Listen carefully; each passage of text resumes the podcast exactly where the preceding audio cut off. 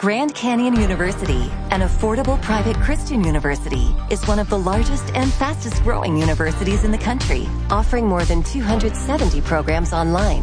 In addition to federal grants and aid, GCU's online students received nearly $130 million in institutional scholarships in 2022. Find your purpose at Grand Canyon University. Private, Christian, affordable. Visit gcu.edu slash myoffer to see the scholarships you may qualify for. El Señor esté con vosotros. Lectura del Santo Evangelio según San Mateo. En aquel tiempo dijo Jesús a sus discípulos, No todo el que me dice Señor, Señor entrará en el reino de los cielos, sino el que hace la voluntad de mi Padre que está en los cielos. El que escucha estas palabras mías y las pone en práctica se parece a aquel hombre prudente que edificó su casa sobre la roca. Cayó la lluvia, se desbordaron los ríos, soplaron los vientos y descargaron contra la casa, pero no se hundió porque estaba cimentada sobre la roca. El que escucha estas palabras mías y no las pone en práctica, se parece a aquel hombre necio que edificó su casa sobre arena. Cayó la lluvia, se desbordaron los ríos, soplaron los vientos y rompieron contra la casa, y se derrumbó, y su ruina fue grande. Palabra del Señor. San Francisco Javier, cuya memoria hoy recordamos, eh, es un español bastante típico, en el sentido de que nosotros debemos de tener seguramente algo en nuestros genes que nos hace ser aventureros. Eh, una cierta tendencia a la emigración. Y él lo fue. No en el sentido que se hace o que hace la mayoría, que es ir a América. América es el- el- la continuación de España. El Finisterre, el Finisterre llegó un momento en que se cruzó y desde ese momento él dejó de existir y, y aquello fue esto y esto aquello. Eh, San Francisco Javier eh, se fue hacia otro lado, se fue hacia el sol naciente. Era la época histórica en que eh, el imperio español, mm, en el imperio español nunca se ponía el sol, por lo tanto, con la eh, unión con Portugal, eh, todas las, colonias portuguesas de Asia y posteriormente incluso hasta Japón, eh, pues formaban parte de ese gigantesco imperio y allí hacía falta evangelizar. Entonces San Ignacio, un gran estratega, aparte de un gran santo, pensó que mientras a algunos los mandaba a América, la, la labor de los jesuitas en América fue extraordinaria, a otros había que enviarlos a la otra parte del mundo, a Asia. Y allí fue San Francisco Javier. Eh, San Francisco Javier, eh, repito, era un hombre inquieto, un, un típico español, Pemán, eh, en, el, en el libro que escribe sobre él, es fantástico, Pemán es fantástico en su prosa y en su poesía, ¿no? pero pone Pemán en la boca de San Francisco Javier esta, este verso. San Francisco está hablando a una señora en, en la ciudad de Goa, una de las colonias portuguesas. Está hablando a una señora que quiere retenerle allí con malos, con malos fines. Y San Francisco Javier le dice a la señora, soy más amigo del viento, señora, que de la brisa. Hay que hacer el bien deprisa, que el mal no pierde momento. Esta inquietud, eh, repito, que seguramente es genética, eh, que la llevamos, si no todos, casi todos, o por lo menos los de antes, eh, esta inquietud en San Francisco Javier estaba unida a un concepto de la vida que hemos perdido en buena medida. Y, y no digo a un concepto de la fe, sino a un concepto de la vida, lógicamente influido por la fe. Me refiero a que para, para San Francisco Javier, para San Ignacio, para San Francisco, para Santa Teresa, para nuestros abuelos, para nuestros papás, la vida tenía dos partes. Una corta, aquí, y otra eterna, allí. E- Este concepto de la vida les hacía plantearse todo de otra manera. Esta vida, Santa Teresa lo dice, esta vida, dice Santa Teresa, no es más que una mala noche en una mala posada, eh, con, esa gracia perfecta que ella tenía. Una mala noche, o sea, es corta. En una mala posada, es decir, que no estamos en un magnífico hotel de cinco estrellas. Bueno, en la época de Santa Teresa, cinco estrellas no había en los hoteles, pero había buenas posadas. Esta vida no es más que una mala noche en una mala posada. Y lo que cuenta es la vida eterna. Eh, y, este San Ignacio por lo menos se atribuye a él esta frase. Al final el que se salva sabe y el que no, no sabe nada. Eh, eh, tenían esta visión completa de la vida. Ahí está, corta, corta, en aquella época seguramente más corta, la gente moría antes, aunque siempre había algunos que llegaban ancianos cualquier caso corta, comparado con la otra. Lo hemos perdido. Esta visión la hemos perdido. La inmensa mayoría de nosotros, incluso creyentes practicantes, pensamos que la vida es esta y que lo otro es largo me lo fiáis.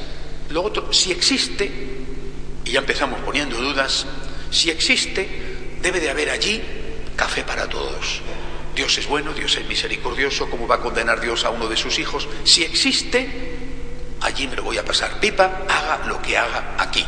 Allí me lo voy a pasar estupendamente, el cielo es para todos, al margen de lo que yo hago aquí. Esto es una herejía. Y este, en cambio, es el común que existe hoy entre los católicos practicantes. No tenemos en cuenta en nuestra vida real, en nuestro comportamiento, en nuestros planteamientos, no tenemos en cuenta la vida en su conjunto, sino una pequeña parte de la vida, como si esta pequeña parte de la vida fuera lo único. Solo entendiendo esto podemos entender la misión y podemos entender a San Francisco Javier. Es decir, para San Francisco Javier el irse de misionero con lo que era aquello, meses en los barcos, tenían que dar la vuelta, no había el canal de Suez, tenían que dar la vuelta por por el, Cabo de Buena Esperanza, que es la punta de Sudáfrica, y remontar y exponerse a la piratería, a los naufragios, muchos morían. Y después llegar allí, que repito, no era precisamente un paraíso, enfrentarse con todo tipo de dificultades y de riesgos, pero ¿por qué? Porque él tenía la certeza, y así se lo escribe en una de las maravillosas cartas que envía desde allí a San Ignacio, él tenía la certeza de que el que moría sin bautizar se iba al infierno. Esto es así, hoy lo vemos de otra manera. Si es fiel a su conciencia, si no ha tenido nunca la oportunidad de escuchar hablar de Jesucristo, eh, bueno, él tenía esa certeza. Y lo escribe y lo dice clarísimamente. Nosotros hemos perdido, primero, la visión completa de la vida y hemos perdido el ímpetu de la visión incluso de la misión en casa. La inmensa mayoría de los padres católicos practicantes, que son una pequeña minoría con respecto a los padres en general, quieren que su hijo triunfe, tenga éxito, gane dinero. Por supuesto, que hable inglés. Esto es lo más importante para un padre, es que su hijo hable inglés. Después todo lo demás es secundario. Si habla inglés el niño, ya estás tranquilo delante de su futuro, aunque no tenga ni idea de lo que va a decir en inglés, porque en inglés puede decir lo mismo que en español, tonterías. Pero el niño tiene que hablar inglés. El niño tiene que ser ingeniero, aunque después los ingenieros estén en el paro. ¿eh? El niño tiene que ser brillante. ¿eh? Bueno, ¿y su alma? Bueno, eso eso está bien, hablo de los padres católicos practicantes, ¿eh? eso está bien, eso es eh, la guinda del pastel, no el pastel. San Ignacio, San Francisco, San Francisco Javier, lo verían al revés, dirían, está bien hablar inglés, oye, y si el niño es ingeniero, pero su alma es lo primero, es lo más importante porque esta vida no es más que una mala noche en una mala posada. Lo que importa es la salvación de tu alma, lo que importa es que estés en gracia de Dios, lo que importa es que no te llegue la hora de la muerte sin confesarte. Eso es lo que cuenta, que te estás jugando la vida eterna. Y solo desde esta perspectiva tiene sentido la misión. Solo desde esta perspectiva tiene sentido irse a un país extraño con una cultura, con un idioma, con unas condiciones de todo tipo que no son las tuyas, que como en tu propia casa no estás en ningún sitio, solo por esta urgencia de la caridad. Yo quiero dar a esta persona la oportunidad de que se salve.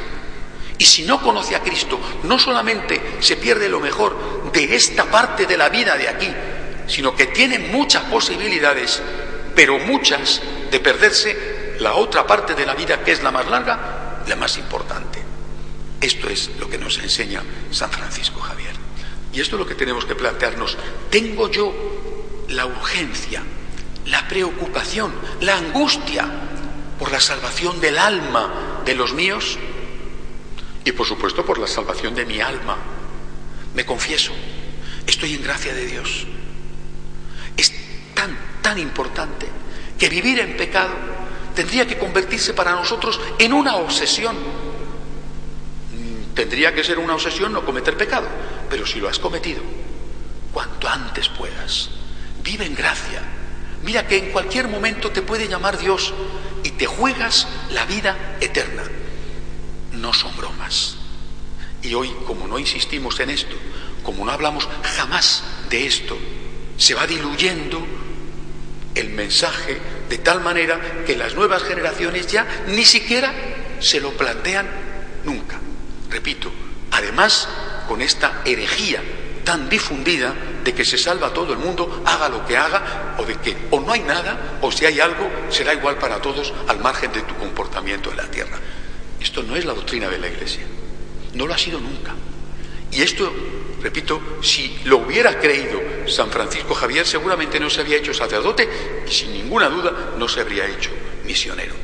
Tengamos lo que antes se llamaba el celo por la salvación de las almas.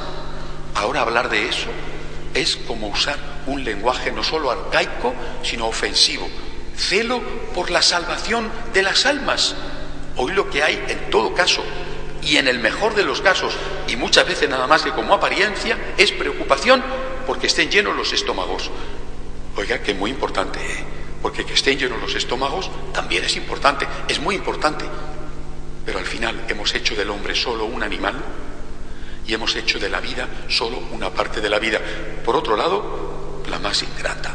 Aprendamos de los misioneros lo que es el celo por la salvación de las almas y aprendamos de los santos que vivir solo es vivir y que al final la muerte llega y lo que nos importa es encontrarnos con Dios en la vida eterna.